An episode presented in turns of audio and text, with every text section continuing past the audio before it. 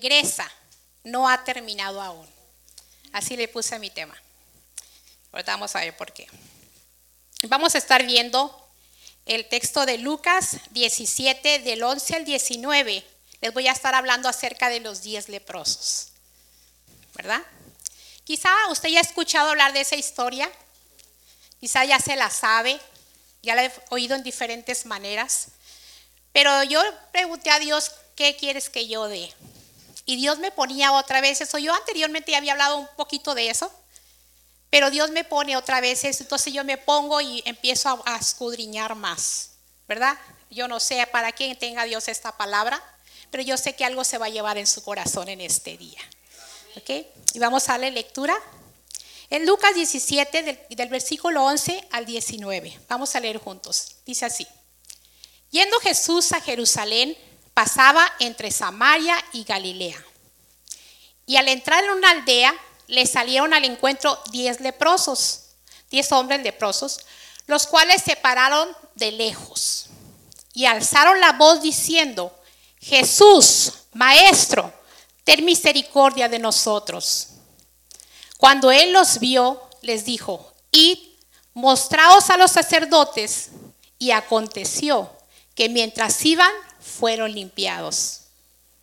Entonces uno de ellos, viendo que había sido sanado, volvió, glorificando a Dios a gran voz.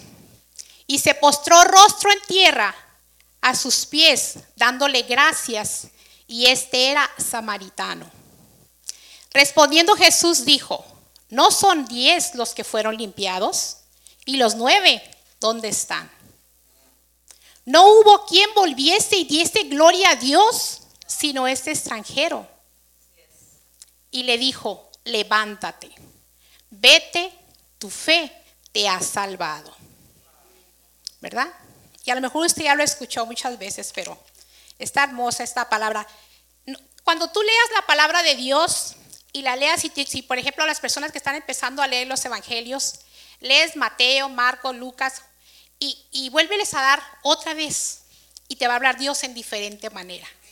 Así es Dios. Y Dios te habla cuando estás pasando por una circunstancia en diferente manera en la misma escritura que tú leíste. Entonces, nomás tenemos que estar bien sensibles a lo que Dios quiere hablarnos a través de esa escritura. Y esta, esta historia habla de 10 hombres que tenían la enfermedad de la lepra. ¿Alguien conoce aquí qué es la lepra? ¿Alguien ha investigado qué es eso? Vamos a ver qué, qué es la lepra o como le llaman, mal de Hansen, ¿verdad? Vamos a, aquí a leer lo que dice. Dice, es una enfermedad infecciosa crónica causada por una bacteria. Afecta principalmente a la piel, los nervios periféricos, la mucosa de las vías respiratorias superiores. También afecta órganos internos como el hígado y riñón y conduce a llagas en la piel y llega a causar desfiguración física por pérdida de partes como la nariz, las orejas, los dedos de las manos, pies, hasta en ocasiones llega a causar la muerte en personas. ¿Verdad? Esa, esa es la, enfermedad de la lepra. Ahorita todavía existe esta enfermedad, en el mundo actual todavía existe, pero ya no es tan, tan sonada porque ya hay una cura, ¿verdad? Pero todavía existe esa enfermedad. De hecho, el 28 de enero se conmemora el día oficial contra la, contra la lepra. Es el día que se conmemora. Yo no sabía hasta que me metí a, ver esto. ¿no? Aquí todos festejamos, como buen mexicano. ¿Verdad? Hasta la lepra tiene su día. ¿Verdad? Pero esta es una enfermedad degenerativa, dice ahí. O sea, no es como el COVID nos dio, nos enfermamos de todo, de gripe, ¿verdad? Temperaturas, todo esto pero no nos pasaba nada a nuestro cuerpo, ¿verdad? Nomás era algo interno. Es, dice que esta enfermedad hasta puede llegar a desfigurar a las personas. Y estaba observando unas fotos, no quise ponerlas aquí porque están fuertecitas, la verdad. Están muy fuertes, donde las personas pierden la nariz, el ojo, le quedan los troncos de las manos, pies, o sea, está muy, muy feo las orejas, pierden la vista. Este, en aquel tiempo, en los tiempos de Jesús, era muy, muy fuerte esa enfermedad porque no había cura. En aquel tiempo no, no existía una cura. Entonces, ahorita gracias a Dios ya hay una cura para esto, ¿verdad? Entonces vamos a seguir. Vamos a ver el punto número uno que quiero tratar. El punto número uno es, el número uno dice, fueron movidos por la esperanza. Estamos hablando de la historia de los diez leprosos. Los diez leprosos fueron movidos por la esperanza. Y vamos a ver el, el inciso A dice, la fe viene por escuchar, ¿verdad? La escritura ahí es Romanos 10, 17, que dice, así que la fe viene por el oír y el oír por la palabra de Dios. Estamos hablando de que estos hombres tenían esta enfermedad y estos hombres eran aislados fuera de las aldeas, porque no podían tener contacto con la gente, ¿verdad? Entonces los aislaban, eran como los apestados, ¿verdad? Entonces tenían lepra, ahora con el COVID mucha gente se aislaba porque podían enfermar a otras personas, ¿verdad? Pero antes era más drástico porque como no había cura, los mandaban fuera de las aldeas, allá que, se allá que estuvieran todos los que tenían esa enfermedad. Entonces estas, personas estaban aislados porque no podían tener contacto con otras personas. No se les permitía aproximarse mucho a las demás personas. Había que que los enfermos que tenían esta tenían que tener como, como señal una campana colgada a su cuello.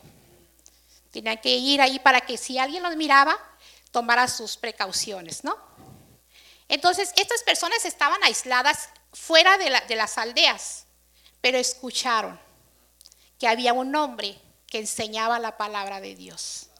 Escucharon que había un hombre que podía sanarlos. Ellos se encontraban en un lugar donde ellos podían haber pensado, sabes que aquí ya no voy a salir. Con vida ya no. Pero escucharon, tuvieron la esperanza. Nació una esperanza dentro de ellos que dijo, ¿y qué tal si vamos? Si vamos a ese hombre, al que dicen que sana. Yo imagino que se juntó el grupito y estuvieron comentando acerca de lo que escuchaban de ese hombre, ¿verdad? Por eso dice que la fe viene por el oír y el oír por la palabra de Dios. A lo mejor tú estás aquí porque escuchaste de Dios. Nosotros para venir a los pies de Cristo, primero escuchamos.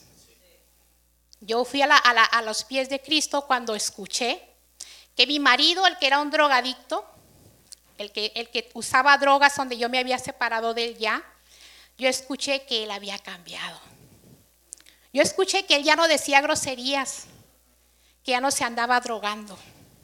Yo escuché que en esa iglesia lo habían ayudado, que ya andaba todo cambiado, que Dios había hecho algo en su vida porque ya no era el hombre que andaba limpiando carros, que andaba robando, que traía un pantalón amarrado con un mecate. Ya no estaba ese hombre. Algo había pasado en él. Dios había transformado su vida. Entonces la fe viene por el oír, ¿verdad? Entonces ellos escucharon de ese hombre. Cuando uno escucha de algo, así como cuando escuchamos de un restaurante que está muy buena la comida, todos queremos ir, o nomás yo. No se hagan de la boca chiquita. Pero, pero pasa, ¿verdad? Pasa que cuando nos hablan de algo, vamos a ir. Y estos hombres se juntaron y se pusieron de acuerdo para, de salir a buscar a ese hombre del que tanto hablaban. ¿Por qué? Por la fe, por esa esperanza que tenían. Vamos a ver el siguiente punto. Antes de, pasar al siguiente punto, quiero que tú medites en lo que has escuchado acerca de Jesús. ¿Qué has escuchado tú acerca de Jesús? ¿Qué te han dicho que puede hacer contigo o con lo que tú necesitas? Mantén eso en tu mente. ¿Qué has escuchado? Ellos escucharon que sanaba, ¿verdad? ¿Qué has escuchado? Lo que tú has escuchado de Él te puede ayudar para lo que tú necesitas. Vamos al siguiente punto. Dice, ellos fueron movidos por la esperanza porque no se conformaron con su situación actual. Ellos no estaban conformes con su situación. Y vamos a Romanos 12, 2. No os conforméis a este siglo, sino transformados por medio de la revelación de nuestro entendimiento para que comprobéis cuál sea la voluntad de Dios agradable y perfecta. Transformarnos nuestra mente, ¿qué pensamos? ¿Queremos seguir en la misma situación? Quizá eran de diferentes clases sociales estos hombres, porque dice que uno era samaritano y los otros no, ¿verdad? Allí no había clase social, ahí todos estaban revueltos. Eran de diferentes lugares, pero compartían el mismo sitio para vivir. No sabemos cuánto tiempo llevaban esos hombres ahí, ni en qué condición se encontraban, qué tan grado, qué grado tenían de la lepra. No sabemos si estos hombres que Jesús sanó ya les faltaban partes de su cuerpo, a lo mejor dedos, a lo mejor la nariz. No sabemos exactamente cómo estaba la situación de ellos, ¿verdad? Algunos perdían los dientes, también lo que estaba leyendo, perdían los dientes, se les caían todos los dientes. O sea, era, era algo feo lo que estaba pasando. Pero no sabemos la situación que tenían estos diez hombres. Lo que sí sabemos es que no se conformaron a su situación actual. Ellos decidieron ir a cambiar su situación. En esa esperanza que fue sembrada en su corazón, de esa, de esa pequeña esperanza que fue sembrada, se agarraron para salir a cambiar su situación, ¿verdad? Porque sabían que este hombre podía hacer algo con ellos.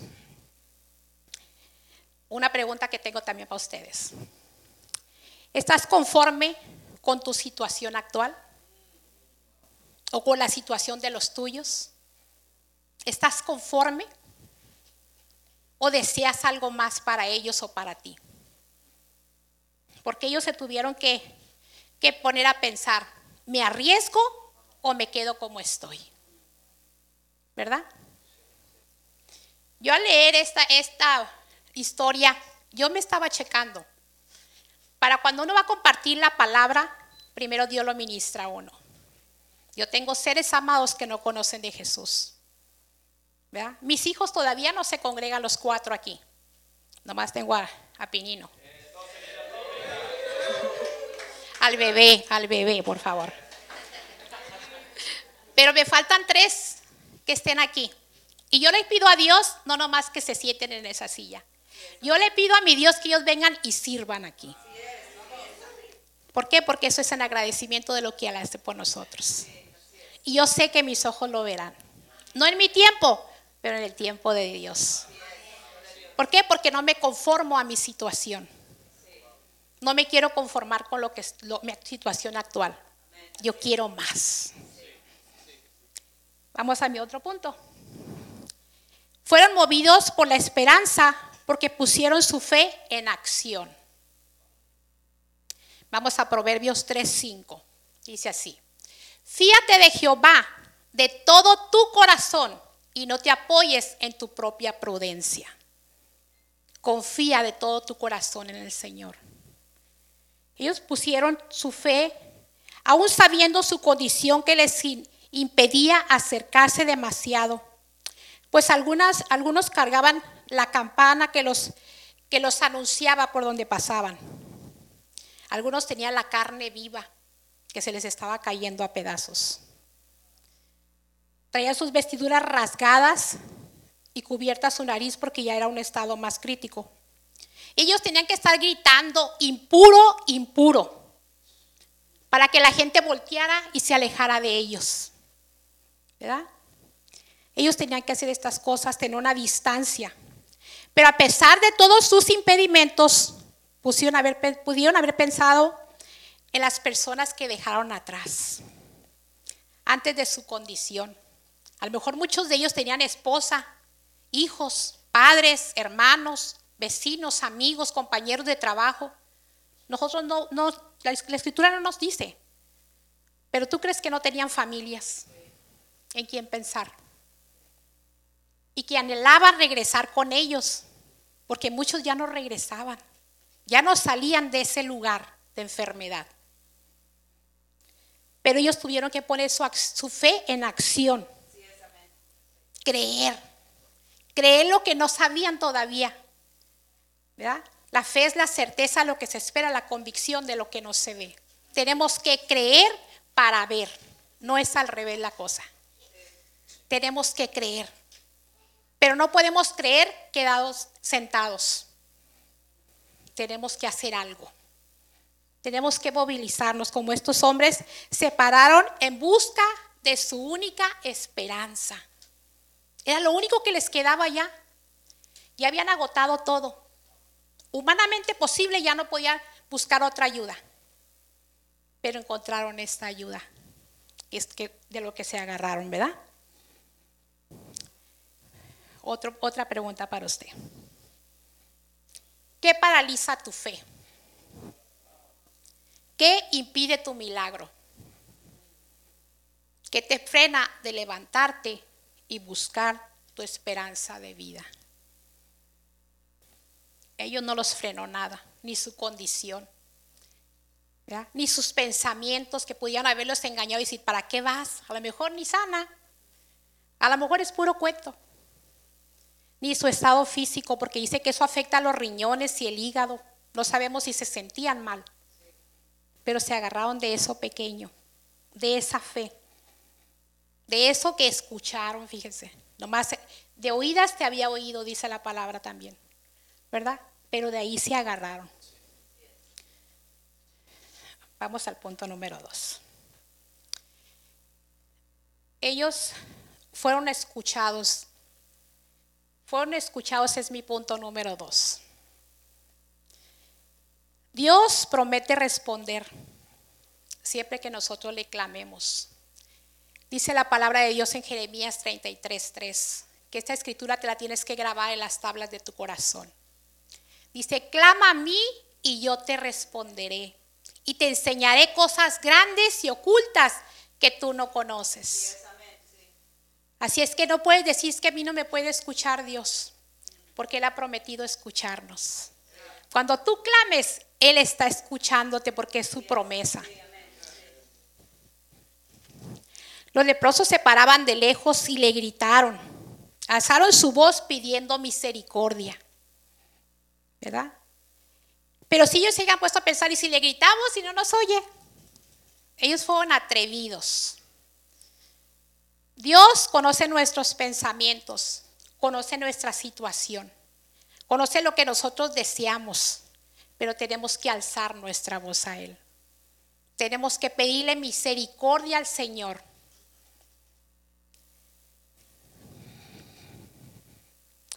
Cuando realmente queremos algo que solo Dios puede hacer, algo que deseamos con todo nuestro corazón, tenemos que hacer a un lado nuestra comodidad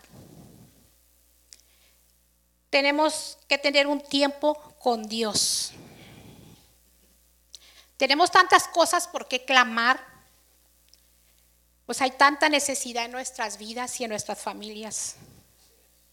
Pero muchas veces vivimos el día a día tan carrellados. Apenas nos levantamos y ya tenemos un montón de cosas que hacer. O nomás yo. Y se pasan los días bien rápido. El tiempo se está cortando cada vez. No nos ajusta el día.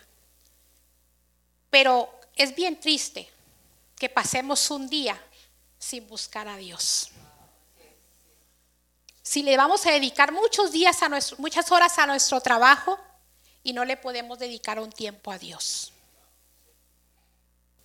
¿Verdad? Final de cuentas, aquí en esta tierra estamos por un corto tiempo y después vamos a la eternidad.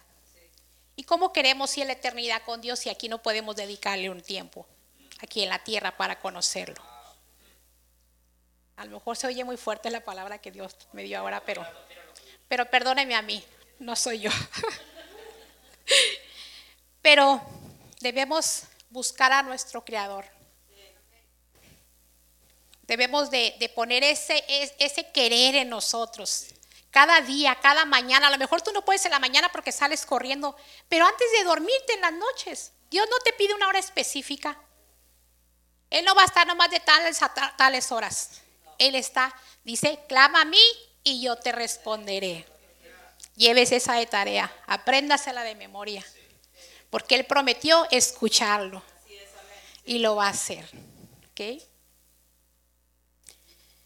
Él ha prometido escuchar nuestro clamor siempre. Y más cuando este clamor está acompañado de dolor. Él escucha ese clamor.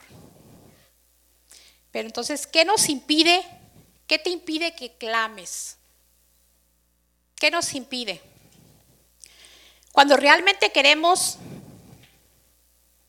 algo con todo nuestro ser, no tiene que haber ningún impedimento. Tenemos que anhelar eso, eso con todo nuestro ser para romper todos los obstáculos que se puedan levantar, para que busquemos verdaderamente a Dios. Si tú no anhelas tanto eso que quieres, sino, entonces tú vas mismo te pones obstáculos. Si tú te conformas con tu situación, como vives, no vas a hacer nada por buscarlo. La palabra de Dios también dice que Él no desprecia un corazón constricto y humillado. Él conoce tanto nuestra persona que Él sabe cuando nos dolemos, que Él sabe cuando estamos sufriendo. Ellos fueron escuchados. Otro punto es, la, la duda frena tu bendición. En ocasiones vemos nuestra necesidad de una manera habitual. Pensamos, bueno, pues esta es la voluntad de Dios para mí. ¿Verdad? O merezco, merezco esto que estoy pasando. Me lo merezco porque no he hecho las cosas muy bien. No, he, no han dado bien con Dios o no me he portado muy bien. O puedes pensar que, que lo que deseas no te lo mereces,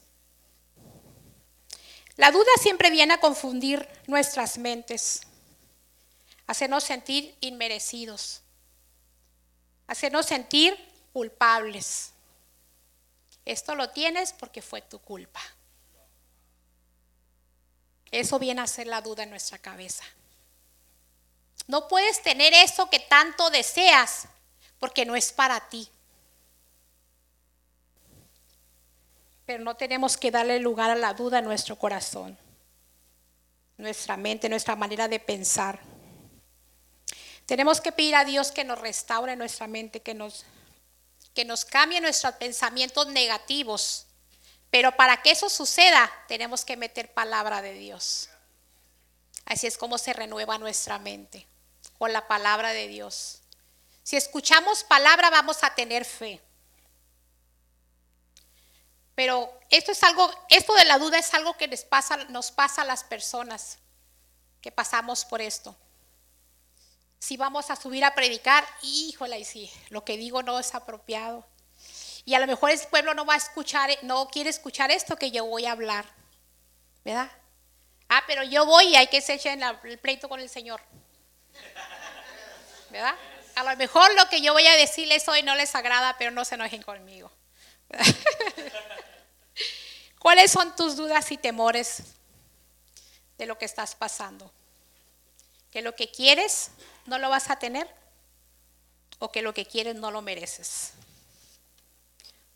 ¿O que Dios no quiere eso para ti? Ellos obtuvieron su sanidad.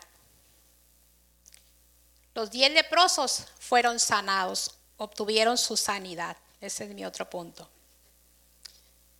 ¿Por qué? Por un acto de obediencia obtuvieron su sanidad. Filipenses 2.8 dice así, y estando en la condición de hombre, se humilló a sí mismo, haciéndose obediente hasta la muerte y muerte de cruz. Esta palabra nos enseña obediencia, ¿verdad? Fue obediente hasta la muerte. Entregó su vida en la cruz del Calvario por amor a nosotros. Pero él le dijo a Dios, si es posible no pase esta copa de mí, pero que no sea como yo quiera, sino como es tu voluntad. ¿Por qué? Porque estaba en la carne aquí en la tierra, era carne. Y sabía que iba a sufrir por ti, por mí, por nuestros pecados pasados, presentes y futuros, de toda la humanidad. Pero fue obediente fue a la muerte a derramar su sangre preciosa por ti, por mí. Entonces lo que nosotros hagamos en obediencia no se compara con lo que Él hizo. Él nos puso el vivo ejemplo de la obediencia. eh, Jesús les dijo, les dejó, nos dejó este ejemplo. Les dijo a los hombres, id, le dijo, id y preséntense ante el sacerdote, ¿verdad? Él no vino y les dijo, a ver, vengan para orar por ustedes, ¿verdad? O como, o vayan y lávense en el tal río. No, él nomás les dijo, id. Ellos pudieron haber dicho, no, pues este hombre pues no sana porque nomás nos mandó. Nomás nos mandó que nos fuéramos. Y pudo haber entrado la duda y la decepción y se pudieron haber ido. ¿Verdad? Pero él, él quería mostrarles algo más y les dijo, id con los sacerdotes. Y Jesús nos enseña mucho a través de esta palabra. A los leprosos les pudo haber parecido algo extraño, ya que no les era permitido entrar en el templo. Los mandó con los sacerdotes, pero ellos no tenían permitido entrar en el templo, porque eran personas impuras. Pero iban de camino hacia allá, donde el hombre que les dijo que eran impuros y los había mandado donde vivían. Ellos iban en el camino. Pero durante el camino, dice que cuando ellos iban durante el camino en obediencia a Dios, a Jesús, fueron limpiados. ¿Verdad? durante el camino ellos estaban quedando completamente limpios. Y en muchas ocasiones Dios no actúa en nuestra manera, en nuestra manera de pensar. Él actúa en diferentes maneras con un propósito. A ellos solamente les dio un mandato y ellos obedecieron. Y durante el camino fue cuando recibieron su milagro. ¿Puede imaginarse esa experiencia de los leprosos cuando iban de camino a los sacerdotes? Si estos ya les faltaban dedos o les faltaba la nariz o tenían los pedazos de carne viva, ir durante el camino y estar recuperando dedos o su nariz formándose. Pueden imaginar esa experiencia. Yo me, yo me fui en un viaje. Yo me metí en esta historia. Casi, casi iba a ir mirándolos como si iba. Así es la palabra de Dios, así la tenemos que comprender. Te tienes que meter a ver esa historia. Y yo me podía imaginar cómo estos hombres iban caminando y Dios iba restaurando poco a poco su piel. Dios iba formando lo que se les había caído, la nariz, los dedos, las orejas, yo no sé, a lo mejor ya habían perdido ojos, a lo mejor ya se les habían caído todos los dientes. Pero Dios cuando hace las cosas las hace bien. Él no hace nada a medias. Entonces los volvió a formar nuevamente. Así como cuando agarramos una plastilina y le damos forma. Así Dios volvió a formar a esos hombres. Imagínense la sensación de mirar cómo estaban quedando limpios. Yo creo que fue algo impresionante. Y todo por la obediencia. Estaban siendo transformados. Pero ¿fueron transformados uno? ¿Fueron limpiados una persona? ¿Fueron limpiadas cuántas? Diez personas. Pero uno a ver la condición de que estaba siendo limpiado, dice que regresó. Ese fue el único que regresó. Regresó gritando y dándole la gloria a Dios. Y dice la palabra de Dios que se postró rostro en tierra a sus pies del Señor. Este hombre agradecido. Tiene un agradecimiento genuino. Vamos a ver Efesios 5:20. Dando siempre gracias por todo al Dios y Padre en el nombre de nuestro Señor Jesucristo. Siempre gracias en todos. Había gratitud en este hombre. Dice la palabra de Dios que, que Jesús dijo,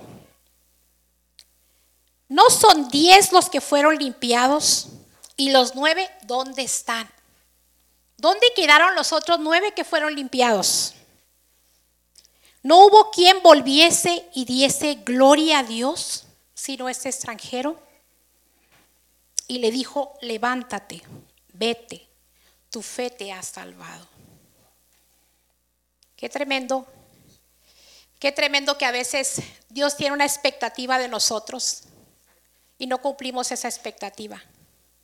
Él esperaba que regresaran los diez, glorificando a Dios. Los diez que habían sido sanados y transformados, pero solamente uno regresó. Solamente uno regresó para darle la gloria a Dios. Los demás no. Los demás siguieron su camino aún viendo el milagro que Dios había, estaba haciendo en sus vidas, aún experimentando lo que les estoy contando, cómo Dios iba nuevamente formándolos. Aún así, siguieron su camino, porque ya tenían lo que deseaban. Y entró la indiferencia en sus vidas, la falta de agradecimiento. A lo mejor quiero pensar también que a lo mejor ellos siguieron su camino porque fueron con sus seres amados, que tanto querían ver. Quiero pensar eso. Pero aún así eso no justifica. ¿No? Alguien que te hace un favor, alguien que hace algo por ti merece gracias. ¿Verdad? Merece gracias. Gracias por lo que hiciste por mí. Jesús merecía gracias. Todos merecemos gracias cuando hacemos un favor, pero nomás regresó uno, uno solamente. Él regresó con el, el que transformó su vida, el que le devolvió el gozo, el que le devolvió una, una forma más preciosa de ver la vida, experimentando el poder de Dios. Pero Dios siempre tiene algo más. Dios siempre tiene algo más. Jesús dijo que no fueron diez los que fueron limpiados y los nueve dotes están. No hubo quien volviese y diese gloria a Dios sino este extranjero. Y le dijo a este extranjero, levántate, vete, tu fe te ha salvado. El que regresó agradecido no solamente fue sanado, el que regresó agradecido y se rindió a los pies de Jesús, también obtuvo salvación. Tuvo ese encuentro con Dios. Eso es, a veces, muchas veces nosotros esperamos algo de Dios y Dios nos los da porque su naturaleza nos ama y somos sus hijos, su creación. Dios nos concede los milagros que le pedimos. En mi familia Dios ha concedido milagros. He visto la mano de Dios moverse tan especialmente en mi familia.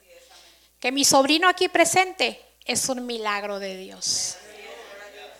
Mi sobrino Ramón, ella no le daban esperanzas de vida más que el 10%. Solo el 10% de vida le daban. Decían que su cráneo estaba destrozado. Y yo fui a orar por él al hospital. Y, Dios me abrió camino para llegar hacia Él. Después a su esposa no la dejaron entrar, pero a mí me dejaron entrar. Y yo llegué al lugar donde estaba y lo miré y le pregunté a Dios, ¿será posible, Señor? ¿Será posible que este muchacho que era boxeador pierda esta pelea que, que tiene de su vida? Sus hijos lo están esperando, Señor. Su niño me acababa de decir, yo llegué con despensa a la casa de mamá. Y en esa despensa había una lata de jotes. Y su niño me dijo, tía, ¿me la da? ¿Para qué? Tía, ¿me la da? ¿Para qué la quieres? Para mi papá. Y su papá nos dijeron que estaba muy mal, que no creían que saliera de esa. Y eso movió mi corazón. Me movió mi corazón para clamarle al Señor con todo mi ser por ese niño. Y le dije, pero, pero tu papá está en el hospital. Sí, pero yo se lo guardo porque le gusta con limón y chilito.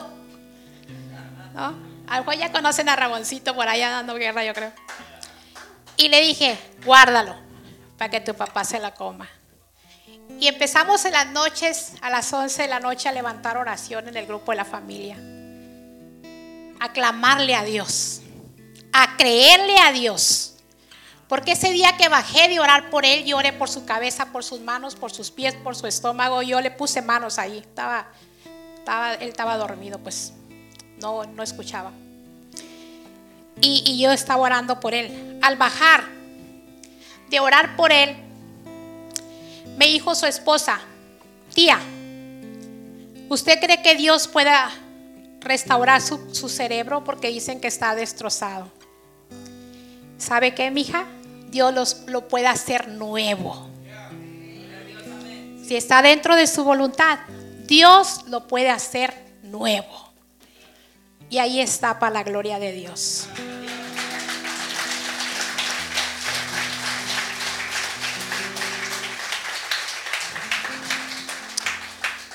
Dios nos da lo que le pedimos con tanto clamor, pero muchas veces no es en nuestra forma ni en nuestro tiempo. Y no es como nosotros esperamos que lo va a hacer. Pero Él ha prometido escucharte. Él quiere que tú seas obediente a la palabra de Dios.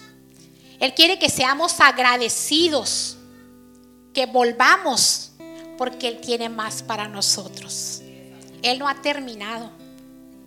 Si tú tienes familiares que no tienen a Cristo en su corazón, regresa porque Él no ha terminado. Sigue pidiéndole a Dios con todo tu corazón porque Él los va a traer. A lo mejor no aquí a otro lugar, pero los va a alcanzar para su gloria.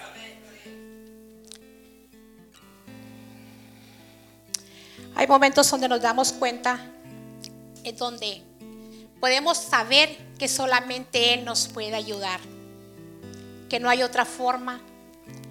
Hay veces personas con, con problemas visitan tanto a los psicólogos y no ven un cambio. ¿Por qué? Porque el, psicólogo, el doctor, todas estas personas tienen un límite, un límite humano, pero Dios tiene lo sobrenatural. Cuando agotamos todo lo humanamente posible, tenemos que correr a lo sobrenatural. Dios va a hacer lo que tú crees que va a hacer, pero no limites tu fe. No te conformes con tu situación. No te adaptes a tu situación. Tienes que guerrear en oración por lo que tanto quieres. Dios te lo da para atrás. Lo que el diablo te quiere robar, Dios te lo va a traer para atrás. Pero ¿qué tanto te importa lo que quieres para atrás? ¿Qué tanto le creemos a Dios? Tenemos esa esperanza como estos hombres. ¿Con cuál hombre te identificas? con los nueve que se fueron a seguir su vida conformándose con, ok, pues ya me sanó. O con el que regresó por más. No nos conformemos. Dios no ha terminado. El poder de Dios no se devalúa. Sigue. Pero para los que le creen. Dice la palabra de Dios, para que cree, todo le es posible. Yo les pudiera contar testimonio tras testimonio que ha pasado en mi vida, en mi familia. Yo me puedo pasar aquí toda la tarde hablándoles.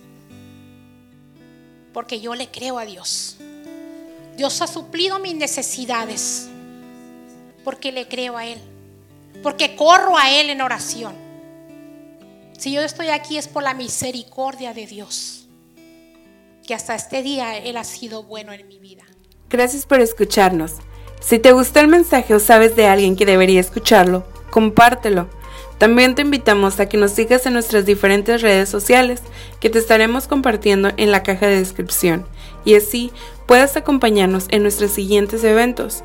De nuevo, gracias por apartar un tiempo para escuchar lo que Dios tiene para ti.